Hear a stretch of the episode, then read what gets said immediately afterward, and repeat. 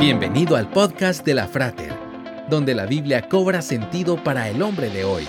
Una producción de la Frater, una iglesia cristiana para la familia. Visítanos en frater.org. Comenzamos.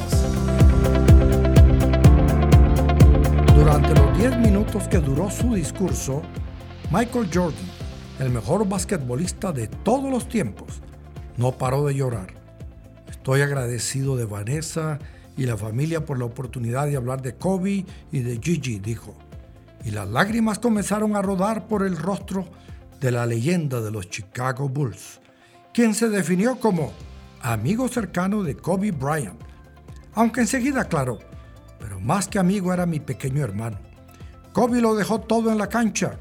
Fue como mi hermano menor. Si esperan que hable de las comparaciones entre él y yo, solo quiero hablar de Kobe.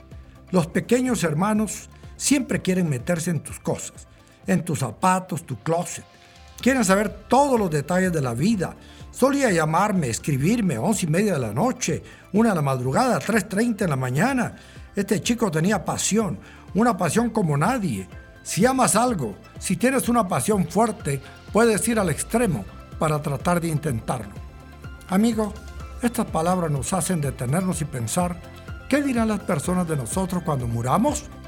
Viva para dejar un buen recuerdo en la mente de los que le rodean. Esperamos que este podcast haya sido de edificación para tu vida. Te esperamos en los servicios presenciales. Para más información visita frater.org.